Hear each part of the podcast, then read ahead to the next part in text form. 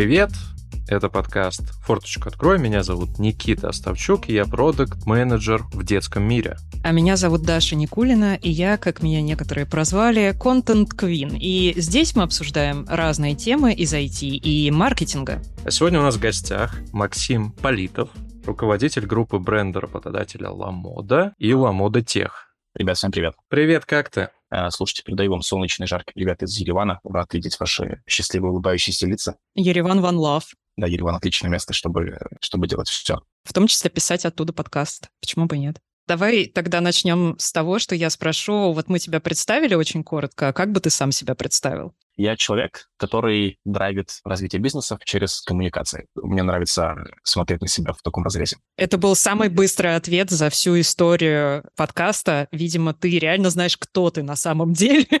У тебя все хорошо с самоидентификацией. Да-да-да. Мне на самом деле очень нравится вся эта тема. Построение брендов, корпоративные коммуникации, корпоративная культура. Вот я сейчас прям стал тем лидом, и как мне прям это все стало близко сразу вдруг. Поэтому, ребята, мы сегодня говорим вот про это. Мы сегодня говорим про то, как построить классный бренд работодателя, чтобы к тебе все приходили, как там у тебя должна работать твоя корпоративная культура, чтобы все были счастливы и классно тоже делали свою работу. Очень, короче, excited по этому поводу. И еще раз спасибо, что пришел. Э, я надеюсь, что у меня получится не просто отвечать на вопросы, а что-то ценное дать для тебя лично и для всех наших э, слушателей, зрителей, ну и для Даши в том числе. Что же, вот ты сейчас в Ламоде, руководитель э, группы бренда. Как ты вообще стал тем человеком, коим сейчас являешься? Как ты дошел до этой позиции? Путь э, мой карьерный начался в 14 лет. В 14 лет у меня открылась трудовая книжка. Однажды летом мама меня отправила работать. Сказала, что ты будешь с лета между 8 и 9 классом сидеть. То есть я с детства уже работал. В 15 уже занимался организацией вечеринок и концертов в Москве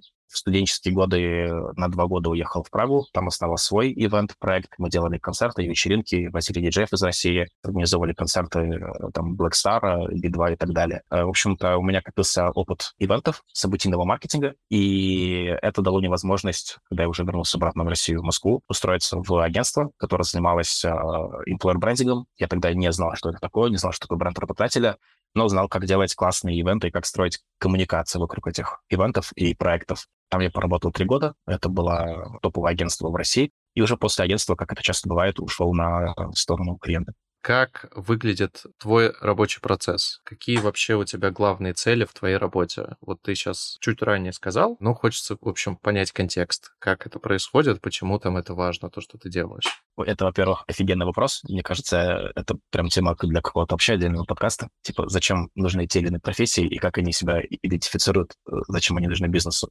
Я на этот вопрос себе отвечаю достаточно часто. У меня есть ответ, который периодически трансформируется, но в целом, как я чуть раньше сказал, я помогаю через коммуникации компании развиваться, двигаться вперед, быть устойчивой. Что это значит э, на деле? фокус мой — это не вся корпоративная коммуникация там, или бренд-коммуникация. Я занимаюсь достаточно понятной, на мой взгляд, территорией. Это работа с брендом работодателя. Моя задача — построить такую систему коммуникаций, которая помогала бы компании решать задачи, связанные с привлечением и удержание талантов. То есть как сделать коммуникации и как их продумать, как их реализовать, таким образом, чтобы те люди, которые тебе нужны в качестве кандидатов, хотели к тебе прийти, и как сделать так, чтобы те люди, которые уже у тебя в компании, хотели с тобой оставаться, хотели развивать себя, организацию, ту сферу, в которой они работают. Вот за этот процесс, который начинается с момента, когда какой-нибудь человек на рынке труда или в профсообществе узнает о какой-то компании, точка А, и точка Б, точка, где человек уже уходит из компании, будучи лучшим сотрудником. Вот этот вот весь путь, знакомство его с брендом, формирование интереса, лояльности, появление этого человека в качестве кандидата, потом сотрудника, потом лучшего сотрудника. Это тот путь, внутри которого мы строим коммуникации.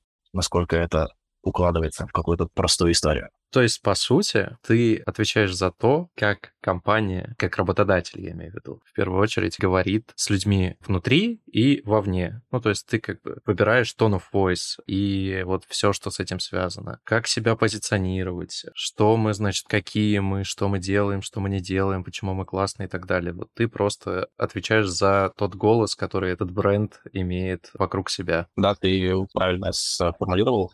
По сути, я бренд-менеджер, а, там, или я человек, который отвечает за группу бренд-менеджеров, но мы работаем не с классическим представлением того, что такое бренд, типа консюмерский бренд, типа Nike, Cola, а бренд компании как продукт, который тебе дает какую-то карьерную возможность. В целом все инструменты, каналы, подходы, которые мы используем, язык, на котором мы строим свою работу, инструменты, которыми пользуемся, они очень похожи на те, что есть у обычных маркетологов и бренд-менеджеров. Даже, наверное, в каком-то смысле шире.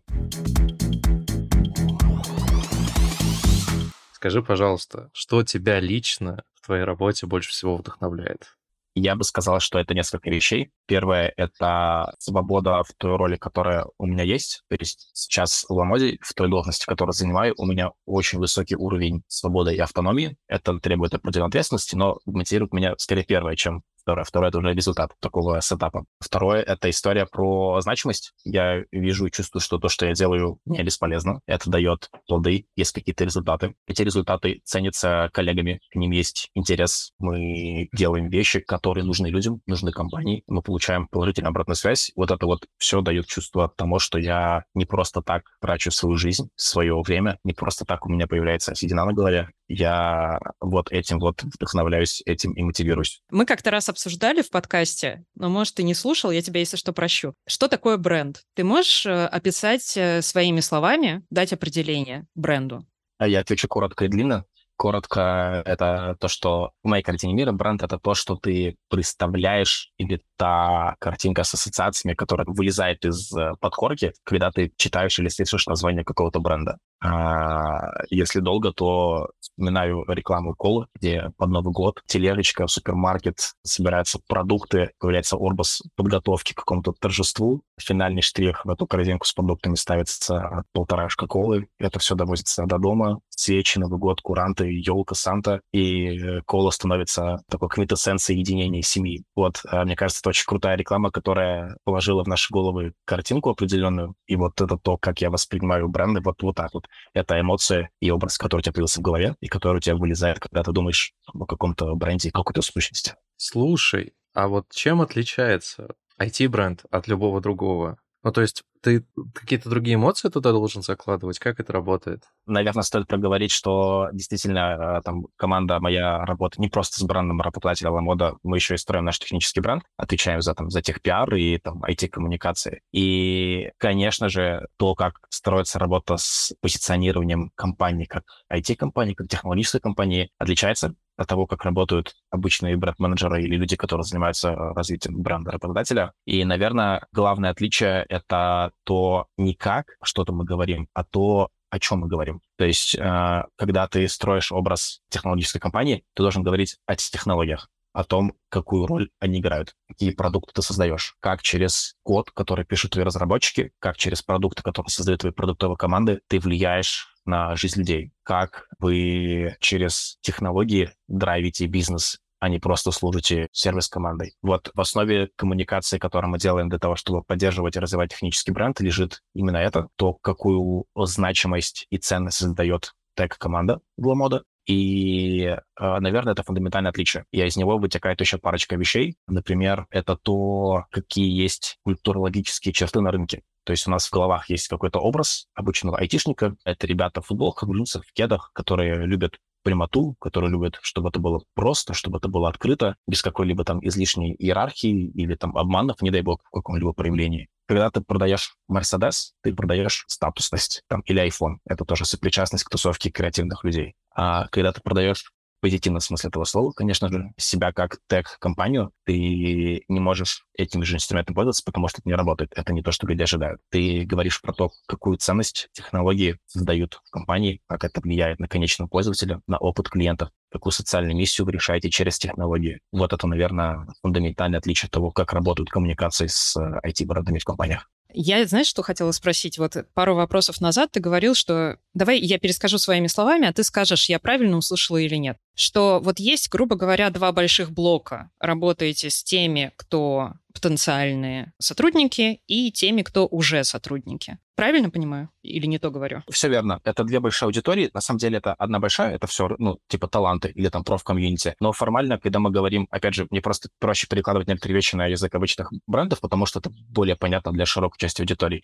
Есть люди, которые уже пользуются этим продуктом, а есть люди, которые про него как бы знают или не знают, но еще не пользуются. Вот это две аудитории, по сути, с талантами то же самое. Есть люди, которые про тебя знают как про работодателя, а есть те, кто к тебе уже пришел, поработал или работает, строит тебе карьеру. Так мой вопрос как раз вот э, в плоскости лежит разница между ними. То есть э, я понимаю про эту аналогию, что, ну, грубо говоря, как э, на одних метрика LTV, а на других метрика там будет привлечение. А как это переложить именно на работодательский язык? Как вы с ними работаете? В чем разница именно у вас? Давай попробую также с примерами через короткий продукт, а потом с пояснением через то, как это работает у нас. Когда твой продукт или услугу знают, она соответствует запросам какой-то аудитории, она решает какую-то боль или потребность, которую тебе нужно иметь, не знаю, безопасный вход в дом через какой-нибудь цифровой ключ, или э, классный кондиционер, который тебе без разницы, как он работает, главное, чтобы было прохладно и определенный уровень влажности в квартире. То есть есть какая-то задача, которую там продукт решает. И бренд-менеджер там или команда маркетологов, они знают, кто целевая аудитория, знают, что им говорить, знают, как строить позиционирование, потому что знают, что эта аудитория ожидает, какие у них есть боли и запросы. Вот работа с э, рынком труда, с рынком кандидатов, с профсообществом в целом похожа на эту модель, потому что мы знаем, что классные кандидаты, да в целом, что вообще рынок кандидатов, что рынок тег-специалистов ожидает от работодателей. То есть у нас есть очень прозрачная, очень конкретная картинка того, какие атрибуты должны соответствовать нам, или даже, наоборот, каким атрибутам мы должны соответствовать, чтобы быть привлекательной компанией. Есть прекрасное э, исследование, которое проводит Хабр вместе с там, агентством КАПСИ ежегодно, и они очень хорошо research ат этот рынок, делают они это раз в год. И если не ошибаюсь, там вот в топ-5 причинах, по которым людям интересно смотреть в сторону работодателей, есть несколько факторов. Это то, насколько вы инновационны как компания, и вы продукты создаете, то есть вообще, что, конкретно вы делаете. Это ценная вещь или не ценная это социально положительная штука или просто какой-то способ монетизации в каком-то процессе. Это то, какие задачи вы там решаете с точки зрения профессионального труда. То есть это прибить гвоздь, условно, к доске, или создать какую-то крутую творческую штуку. И все эти вещи очень понятные. Мы хорошо понимаем, что ожидает рынок, а, что ему нужно, и пытаемся трансформироваться там, где у нас каких-то вещей нет, чтобы им соответствовать. Там какие-то вещи, где у нас есть, мы их поддерживаем и строим коммуникацию о них. То есть вот работа с внешней аудиторией строится на том, чтобы рассказывать целевой аудитории то, что они хотели бы увидеть ценного и классного в работодателе. Ты работаешь с узнаваемостью, ты работаешь с уровнем интереса и лояльности, ты работаешь с входящим потоком уже заявок, то есть это там теплый поток кандидатов, люди, которые выстраиваются к тебе в очередь, и это получается прям полноценная воронка от знания до конкретного действия. Когда они тебе откликаются, говорят, привет, я хочу к вам. Вот э, если коротко, то работа с внешней аудиторией выглядит так. Основная там задача — создать узнаваемость, чтобы люди про себя знали. Дальше создать интерес к тебе, чтобы люди понимали, а почему они должны тобой интересоваться, что ты такого классного делаешь в своей индустрии, а что у тебя там с точки зрения продуктов, процессов, среды, людей, технологий и так далее. Дальше лояльность, какой-то комьюнити формируешь вокруг своего бренда через другие уже каналы коммуникации. Ну и потом те из них, кто очень к тебе лояльны, очень хочет к тебе, они к тебе приходят. А это вот работа с верхней частью воронки, то есть с первой частью аудитории. Про вторую тут интереснее и сложнее, потому что у тебя, опять же говоря языком маркетологов, size ограничен. У тебя есть X сотрудников, они уже все твои, это все твои клиенты твоего бренда работодателя. Они уже сделали выбор в твою пользу, и твоя задача делать так каждый день, чтобы они хотели с тобой оставаться, чтобы люди такие, блин, я выбрал классную компанию, мне здесь нравится, вокруг культуры и среда, которая меня поддерживает, мой руководитель офигенный, мои коллеги офигенные, моя работа офигенная. Вот чтобы этот уровень, простите, офигенности поддерживать, нужно строить как раз коммуникации внутри, что мы и делаем. А вот в случае с Ламодой есть две команды, которые занимаются внутренними коммуникациями. Теки — это моя команда, и в остальных функциях занимается команда внутренних коммуникаций. Мы вот вместе делим эту поляну и создаем ту среду коммуникационную, где тебе хочется находиться. По крайней мере, мне очень верится, что мы это делаем. У меня, наверное, следующий вопрос, знаешь, какой будет? Он скорее вот про внешнюю вашу аудиторию, потому что внутренне очень тяжело, но на первый взгляд вроде бы просто, потому что, окей, у тебя уже все есть эти люди, и у тебя есть понятные какие-то инструменты, как ты можешь на них влиять. Там под этим вот всем еще целый айсберг, того, как это сложно делать, почему там сложно влиять на людей, которые у тебя работают и так далее. Но суть вот в чем. Очевидно, когда ты борешься с другими компаниями на этом конкурентном рынке за таланты, у всех немного разные вводные условия. Кто-то там изначально как компания уже более технологическая, кто-то там изначально более привлекателен на уровне ноль. И в случае с Ламодой это же fashion. А fashion, он на первый взгляд не супер привлекательный. И вот тут хочется поговорить с тобой, послушать, какие челленджи, какие вызовы у вас были. В смысле не очень привлекательный? Ты сейчас что несешь вообще? В смысле, fashion не очень привлекательный. Для tech аудитории, вот что имеет в виду Никита. Согласен. Для tech аудитории. Вот именно это я имею в виду, да. Спасибо, ты понимаешь меня лучше, чем мой соведущий. Очень крутой вопрос, но для меня очень простой. Ты очень правильно подметил, что есть компании, которые типа Originally Tech Born, то есть компании, которые появились или работают вокруг каких-то технологий. То есть технологии — это есть то, вокруг чего формировался бизнес какой-нибудь iPhone, какое-нибудь мобильное приложение, Zoom, в котором мы созвонимся и так далее, и так далее. Сотни тысяч компаний, где ты вокруг технологий построил какую-то бизнес-модель. Когда ты изначально fashion, когда ты изначально был эксперт в доставке, в customer сервисе, когда ты развивал историю про моду, то в тот момент технологии тебе только помогают как бизнесу. Они тебя не драйвят. Это просто некая support-команда, которая позволяет реализовывать тебе там какую-то доставку, кнопочку на сайте, корзину, оплату и так далее. Челлендж в нашем случае — это принять самим и поженить в голове нашей аудитории тот факт, что технологии fashion уже очень сильно связаны. Мы тому пример, потому что сейчас tech-команда, IT-команда в Ламода — это полноценный драйвер, это локомотив бизнеса, и это очень круто. Мы эту парадигму меняем внутри организации, потому что раньше мы были про классную доставку моды. Тебе там ее довезти до ПВЗ или там до двери и так далее. Сейчас мы гораздо более технологичнее, гораздо больше вещей завязано на технологический процесс, чем это было два года назад, пять лет назад и так далее. И, ну, второй челлендж — рассказывать об этом наружу, рынку. Это хороший челлендж, потому что у тебя есть шлейф fashion а вокруг имени Ламода, то есть вот этот красно-белый, сейчас уже черно-белый логотип, он такой про fashion, про моду, про тряпочки, про стиль, про что-то очень крутое. И как наш, э, вот говорит э, генеральный директор, наш SEO, что Ламода — это уже теперь не только про тряпочки, вот, мы, мы много про технологии. И вот челлендж в том, чтобы вытаскивать наружу эти темы, помогать людям видеть осознавать, что через создание цифровых сервисов, продуктов, услуг для наших клиентов или там B2C и B2B, то есть наших партнеров, это то, что сегодня драйвит бизнес, и, ну, это сложно, потому что ты работаешь с позиционированием, которое уже есть, исторически много, много лет у компании появлялось. Ты борешься с другими компаниями на рынке, которые делают ту же самую задачу, потому что сегодня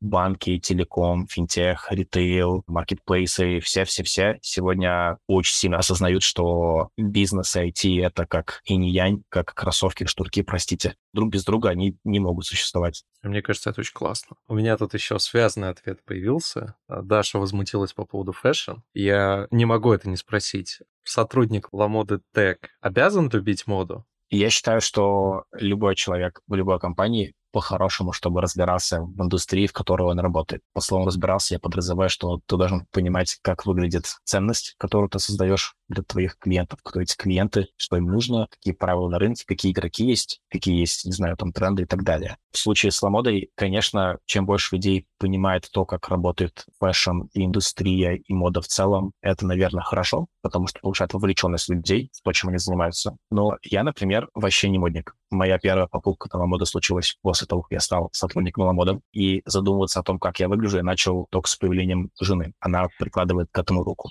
корю ли я себя за то, что не знаю, как сочетать условно галстук с какой-то клеткой, рубашку с какой-то линией? Конечно же нет. Но у меня есть желание и интерес смотреть на это, на индустрию с точки зрения трендов сезонности процесса. То есть я смотрю на моду как на индустрию, а не как на, на лук, да, там на какой-то образ. Поэтому, наверное, скорее нет, не должен никто, но понимание повышает твои шансы строить карьеру, потому что это означает, что ты не безразличен, это означает, что ты интересуешься больше, чем другие, ты чуть-чуть выходишь за рамки своей роли, ты вовлечен, и в тех случаях, когда у тебя появляются какие-то кроссфункциональные проекты с коллегами из других команд, когда маркетолог или продукт к тебе приходит говорит, а давай как-нибудь сделаем так, чтобы вот у нас э, на главной страничке выдачи была персонализированная выдача, чтобы человеку продалось то, что ему захочется носить.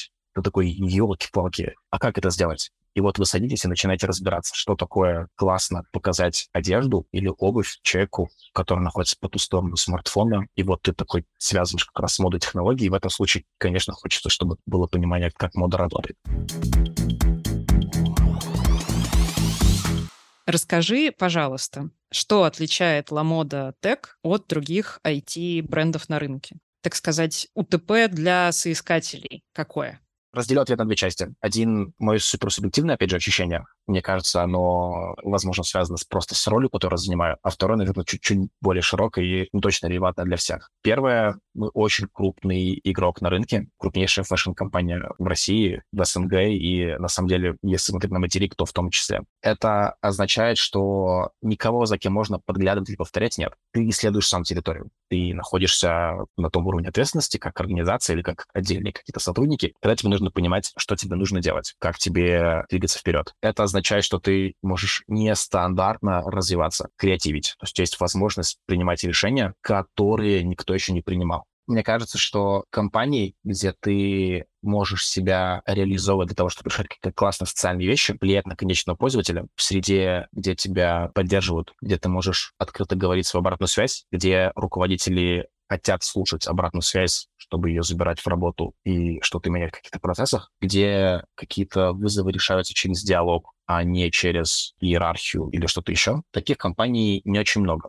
Вот мы такая компания. Я тот самый человек, который точно может об этом прямо говорить, потому что мы периодически проводим исследования, смотрим на наши сильные стороны, смотрим, что людям нравится в нас недавно проводили исследование вовлеченности, смотрим на какие-то цифры, там, год в год динамику. И вот тот имидж, который есть в глазах сотрудников наших о нас, как работодатели, он очень крутой, и это как раз, ну, в общем-то, то, вокруг чего мы тоже строим коммуникации снаружи. Поэтому это вот, наверное, первая часть ответа на вопрос. А второе — это про рост. Немного сейчас компаний в России, которые в фазе роста не просто пережили последние несколько лет, не просто стабильность строят, а компании, которые хотят расти. У нас невероятно амбициозные планы. Эти амбициозные планы, естественно, будут влиять на уровень нашей технологичности, на то, насколько мы айтишные, на то, насколько у нас большая команда, которая отвечает за технологии, за продукты, за аналитику и так далее. И этот рост означает наличие карьерных возможностей, профессиональных, карьерных, вертикальных, горизонтальных. Это тоже классная плюшка. Это тоже очень круто, потому что ты можешь приходить к нам и вместе с нами расширять, увеличивать тот масштаб, который есть у нас, влиять на количество и на качество пользователей, которые у нас есть. Мы каждый день влияем на лайфстайл людей. То есть вроде бы ты магазин про тряпочки, про шмоточки, футболки, но на самом деле людям важно самоидентифицироваться. Им важно через одежду, через обувь, через какой-то образ говорить о себе. В подростковом возрасте это проявляется через слова, которые мы используем, или татуировки, или пирсинг, но эта история никуда не уходит. Люди в течение всей своей жизни осознанно выбирают свой гардероб. Многие об этом даже не задумываются. У них просто что-то висит в шкафу, они такие, типа, да я вообще не парюсь на самом деле, эти люди сделали свой выбор. Это очень осознанный, просто на подкорке, наверное, каким-то образом сформированный э, стиль. И мы помогаем миллионам людей ежемесячно самовыражаться. Это, кажется, очень круто.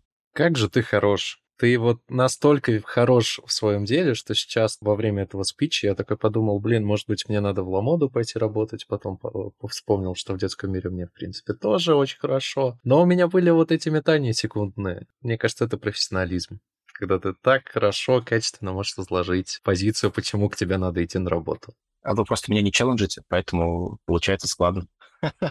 Очень интересно. Ты рассказал вдохновляющую историю про Ламода Тек. А что вообще на рынке? Ты видел такого вдохновляющего, чтобы прям ух, как классно они, короче, бренд построили, перестроили, а просто в учебнике записывать. Было что-то такое у тебя когда-нибудь? Есть парочка компаний, или, может быть, даже людей, за которыми я слежу, исходя из профессионального интереса. Мне кажется, не грех абсолютно их упоминать, несмотря на то, что я там отвечаю за бренд работодателя Lamoda, Lamoda Например, это Dodo. Я считаю, что то, как Федор Овчинников со своей командой строит коммуникации вокруг того, как они развивают бизнес, это прям очень хороший пример, потому что они строят все вокруг темы прозрачности, открытости. Мне это очень импонирует. Когда у них случился какое-то время назад э, fail, у них упала там система с э, доставок или заказом, что-то такое, они через пару дней выпустили подробную развернутую статью, где с точки зрения там инженерных процессов прописали, что у них случилось, как они к этому подойдут в будущем, как они изменят свои процессы, чтобы это больше не повторялось. Косяки у всех постоянно всегда случаются, особенно в мире тег-процессов, где что-то упало, что-то отключилось, э, но правильно об этом рассказать так, чтобы это характеризовало характеризовала твою корпоративную культуру, твою репутацию поддерживала, а не наоборот. То есть, казалось бы, приходят клиенты такие, а-та-та, не могу заказать пиццу, грустно, вы плохие, я вот пришел своими деньги вам отдавать, а вы их не берете, я вот недоволен. Это прям негативный фон. А ты его отрабатываешь так, что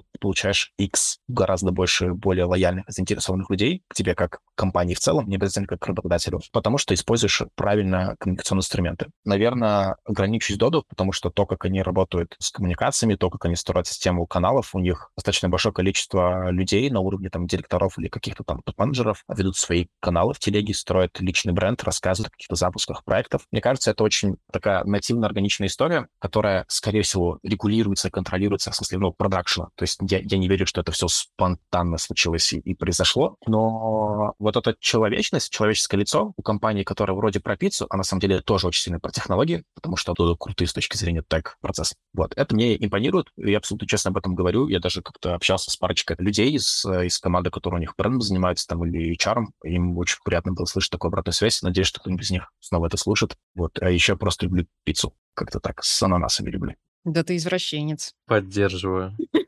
Нас большинство.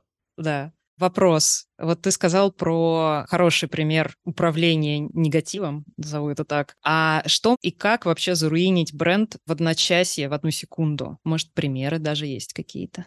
Люблю негативные примеры. Что уж тут поделаешь со мной? Сейчас что-нибудь вам вспомним. Что может заруинить любую репутацию любого бренда? Мне кажется, это нечестность, некая закрытость, некое вранье, какая-то негласность вещей, которые требовали гласности какой-то. То есть если ты обманываешь, говоришь, например, что вот было так, а на самом деле было эдак, если ты формируешь одни ожидания, а потом их не оправдываешь, а еще и не заранее не, не меняешь эти ожидания. Ну, то есть вещи, которые влияют на опыт твоих клиентов и которые ты там осознанно скрыл. Вот это, мне кажется, не очень хорошо. Это не очень честное, не очень прозрачное поведение бизнеса, когда идет подмена каких-то понятий. Есть какое-то количество индустрий, в которых, например, я бы не стал никогда работать, потому что они не отвечают моим социальным потребностям. А в этих индустриях компании с бренда-покупателя, наоборот, сильно дистанцируют от основного продукта, потому что говорить про то, что ты там вредишь здоровью людей каким-то образом, ты не можешь это продавать классно, тебе нужно отстроить это в какую-то отдельную сторону. И вторая вещь, а, если говорить про конкретные примеры, а, меня вот очень сильно будоражит в негативную сторону кейсы с утечками моих данных. За последние несколько лет участилась эта история. Разные компании допускают эту историю. Конкретные названия брендов, наверное, говорить не буду, но в целом меня удручает эта история, что вот мы говорили про какие-то технологические процессы, где-то появляются дыры. И это, конечно, очень грустно, что вот мы за скорость доставки, за комфорт цифровых услуг платим такую вот плату. У меня очень насущная, на самом деле, потребность есть, и очень классно, что ты здесь, потому что я могу про это поговорить. Я работаю в детском мире, и до недавнего времени, когда речь заходила про детский мир, все, в общем, воспринимали это как что-то такое суперсовковое. Мы, на самом деле, очень много, долго над этим работали, и сейчас, когда к нам кандидаты приходят, они уже как бы понимают, что происходит, потому что у нас там есть много классных ребят, которые там силой своего личного бренда как-то это вытягивают, рассказывают, и, в принципе, у нас даже сейчас появился какой-то вот отдельный IT-бренд технологический, и хочется понять, хочется послушать, так сказать, лучшие практики, что вот тебе нужно сделать по шагам А, Б и С, чтобы развивать этот бренд, чтобы его построить, чтобы он был классным, привлекал людей, чтобы лучше всех было чек-лист. Если ты компания, не Original Tech Born, и ты думаешь, как тебе запускать работу с IT-брендом. Шаг номер один. Собери самых классных своих айтишников или людей, которые близки к IT, и спроси у них, ребята, а что у нас классного? Это у тебя займет 10 минут подумать над тем, кто эти люди, минуту поставить им встречу и часок с ними пообщаться, а еще время найти слот в календаре. После этого ты делаешь какой-то промежуточный срез того, что у тебя вообще есть классно, о чем ты можешь рассказывать. Дальше то, что ты услышал, тебе нужно положить на то, что важно для рынка. Продукт, что это такое, почему это классная вещь. Условно, если ты делаешь какой-нибудь браслет для пожилых людей, который позволяет им шарить свою геолокацию со своими детьми или с родственниками, чтобы их всегда можно было быстро найти в случае чего, это очень крутая социальная миссия. Ее вот через создание таких браслетов или гаджетов в целом как будто бы не очень сложно продавать. Люди понимают, зачем они что-то создают. Вот твоя задача найти ответ на вопрос, зачем ваш продукт нужен, какую задачу он решает для ваших пользователей скорее всего, ваши маркетологи и продукты и так далее этот ответ уже находили, но используют его для того, чтобы привлекать клиента, а не сотрудников. Второе, тебе нужно спланировать, куда идти и об этом говорить. На примере Lamada Tech мы используем супер широкую линейку распространения информации. Подобные подкасты, например, мы отправляем наших разрабов, наших продуктов, аналитиков и других ребят, профессиональные комьюнити, чтобы они рассказывали про технологии, про то, как они создают штуки в компании, какая среда вокруг их поддерживает, какие челленджи есть, вызовы, интересные задачи и так далее. Это конференции, это статьи. То есть тебе нужно убедиться, что ты хорошо понимаешь каналы, по которым нужно расшарить информацию. А дальше уже история не для новичков. Значит, тебе нужно начинать это анализировать. То есть запустить коммуникации сложно, но это только шаг номер один. Второе — научиться их измерять, и должен быть процесс целеполагания. Типа, а мы вот какой-то подкаст интегрировались, или мы на какой-то конференции выступили, или статью написали, и чё? Вот что происходит. Вот это вот что происходит, нужно каким-то образом измерять. А, у тебя должна быть система метрик. Количество прослушиваний, индекс вовлеченности, количество людей, которые перешли по ссылке под описанием какой-то статьи и так далее, и так далее. Ты должен понимать, а куда ты, какой call to action у тебя от каждой коммуникации, что ты ожидаешь в части поведения людей после того, как они что-то прочитали или услышали это уже история такая под звездочкой, там типа начинается разветвление всего, что можно еще делать, как усложняться. Но самое главное понять, в чем твое технологическое преимущество и начать о нем говорить. Вот начать о нем говорить в любом виде как можно скорее, не делать идеальные метапы, не делать идеальные статьи, а запуститься прям на коленке, прям MVP-шить, не терять время, потому что пока ты делаешь идеальную статью, твой конкурент выпускает 5. Спасибо, я записал. Вот ты сейчас рассказал пошагово, что надо делать. Как вообще попасть в эту сферу, чтобы тебе это дали делать? Ну, то есть какие тебе нужны навыки, если ты хочешь попасть э, в отдел построения бренда работодателя? Зная, что такой отдел, команда или направление есть далеко не в каждой компании, то, наверное, начну с менее ожидаемого ответа это навык, не знаю, или умение, компетенция, whatever, строить те самые коммуникации. То есть желание влиять на то, как коллеги твои или рынок труда, таланты воспринимают компанию. Потому что если у вас в компании 20 человек, 50, 100, скорее всего, 100% у вас нет людей, которые отвечают отдельно за бренд. У вас нет отдельного центра экспертизы, поэтому не безразличие к этому процессу будет первым шагом. Вообще, я вот физически нахожусь в команде HR, то есть это департамент управления персоналом. Считаю ли себя HR? Это очень сложный вопрос потому что, типа, что такое HR? Отдельная тема для еще одного подкаста. Опять же, как вот чуть раньше говорили, что детский мир воспринимался совково, с ним работали с репутацией, с имиджем, получилось что-то крутое новое, то также и с, со словом HR. Раньше это просто типа кадровик, точнее, даже кадровичка, наверное, то сейчас это команды, которые строят культуру в компании. Команды, которые через работу с процессами, с людьми влияют на опыт сотрудников, на опыт кандидатов. И я это к чему? К тому, что можно прийти через HR, потому что ты близок к людям, то есть через рекрутмент или через TND, через работу с образовательными проектами или через найм. Почему? Потому что, ну, обычно в этих двух направлениях наибольшее количество каких-то коммуникаций или проектов для людей, для сотрудников или про сотрудников. Есть второй сценарий — это PR-маркетинг, или там что-то близкое, там, где ты работаешь с коммуникациями, но просто для другой целевой аудитории. То есть тут ты уже типа шаришь за какие-то каналы, но начинаешь использовать их для другой аудитории. Если мы говорим про тег-бренд, то есть еще один сценарий. Ты можешь из э, разработчиков, аналитиков, тестировщиков, кого угодно из тег-профессий начать делать DevRel, Developers Relation, то есть качать э, компании в профсообществе, и твой технологический бэкграунд будет позволять тебе говорить с аудиторией на, на одном языке. Если чем тебе нужно будет научиться, это уже язык коммуникации. Ты теперь будешь знать, что говорить, но осваиваешь типа про то, как это делать. Наверное, это вот три верхнеуровневых сценария о том, из каких профессий заходить в эту профессию напрямую, наверное, тоже можно, но тут фишка в том, что моя профессия, как и многие другие интересные профессии, формируется на стыке других областей, и это то, как работает современный рынок труда. Пока ты готовишься попасть в одну профессию, она уже становится просто обычной, на стыке ее с чем-то еще появляется что-то новое, поэтому вот гибкость, умение осваивать новые вещи точно помогают. Я вот прямо сейчас, например, прохожу курс по продукт-менеджменту, казалось бы, вообще никак не связано с развитием бренда работодателя, а нифига там есть инструменты, которые я уже начал использовать в своей работе. Это прям я такой, офигеть, это можно состыковывать. То есть я беру какие-то вещи из э, оценки и приоритизации продуктовых фичей, почему я об этом не знал пять лет назад. Поэтому любые знания полезны, если вы знаете, как к себе притащить и применять. Блин, я вообще хочу сказать, продолжая тему про продукт менеджмент ребята, универсальная, короче, профессия. Можно экстраполировать на все, что угодно. Фреймворки, короче, просто реально работают везде. Поэтому записывайтесь на мой курс продукт менеджмента.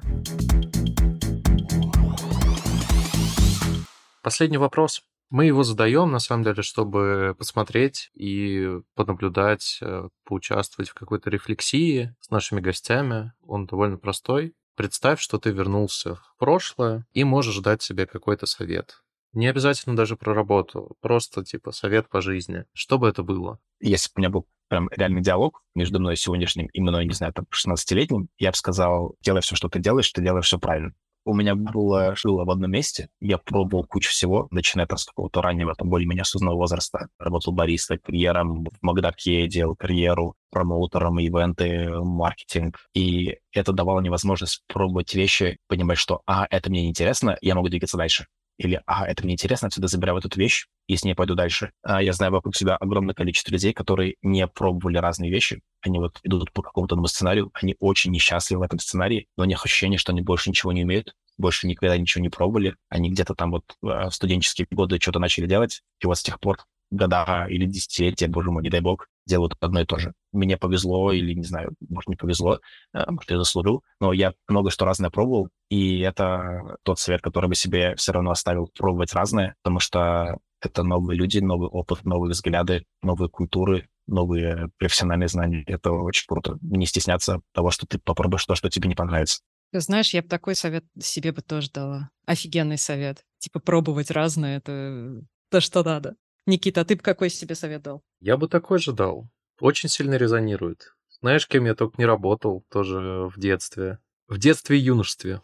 Макс, спасибо тебе большое, что пришел. Спасибо. Было просто максимально классно и комфортно с тобой поговорить. Спасибо, вы очень атмосферный. Мне понравилось. И я думаю, что если бы я оценивал свое участие в каких-то подкастах, это лучший подкаст, где я участвовал как спикер. Спасибо, что позвали. Надеюсь, что какой-нибудь инсайт или ценная мысль для тех, кто нас будет слушать, удастся забрать с собой шлечек какой-нибудь. А если вдруг показалось, что мы не уходили слишком глубоко куда-нибудь, пишите, находите меня в личке, пообщаемся.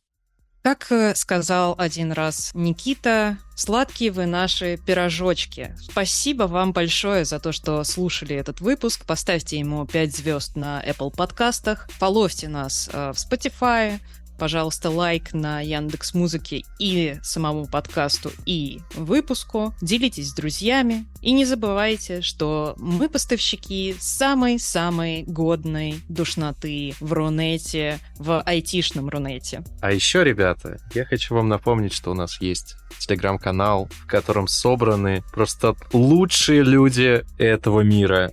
И мы специально не хотим, чтобы вы все подписывались, потому что все не могут быть лучшими. Просто знайте, что он есть. А теперь точно пока. Всем спасибо. До новых встреч.